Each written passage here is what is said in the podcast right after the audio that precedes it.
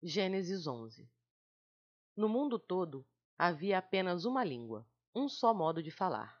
Saindo os homens do Oriente, encontraram uma planície em Sinear e ali se fixaram.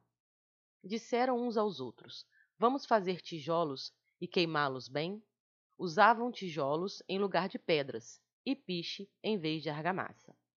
Depois disseram: Vamos construir uma cidade, com uma torre que alcance os céus. Assim, nosso nome será famoso e não seremos espalhados pela face da terra. O Senhor desceu para ver a cidade e a torre que os homens estavam construindo. E disse o Senhor: Eles são um só povo e falam uma só língua, e começaram a construir isso. Em breve, nada poderá impedir o que planejam fazer.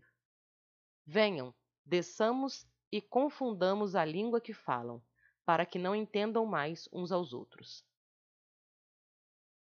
Assim o Senhor os dispersou dali por toda a terra e pararam de construir a cidade. Por isso foi chamada Babel, porque ali o Senhor confundiu a língua de todo mundo. Dali o Senhor os espalhou por toda a terra. Este é o registro da descendência de Sem. Dois anos depois do dilúvio, aos cem anos de idade, Sem gerou Arfaxade. E depois de ter gerado Arfaxade, Sem viveu quinhentos anos e gerou outros filhos e filhas. Aos trinta e cinco anos, Arfaxade gerou Salá. Depois que gerou Salá, Arfaxade viveu quatrocentos e três anos e gerou outros filhos e filhas.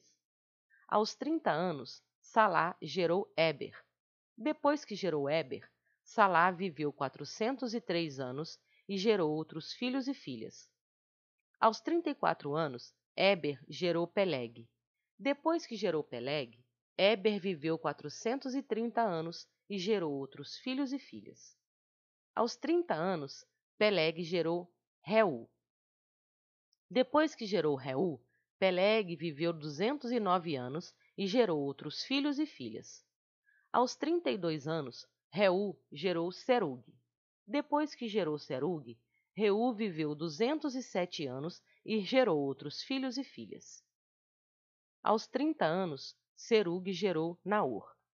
Depois que gerou Naor, Serug viveu duzentos anos e gerou outros filhos e filhas. Aos vinte e nove anos, Naor gerou Terá. Depois que gerou Terá, Naor viveu cento e dezenove anos e gerou outros filhos e filhas. Aos setenta anos, Terá havia gerado Abraão, Naor e Arã. Esta é a história da família de Terá. Terá gerou Abraão, Naor e Arã. E Arã gerou Ló.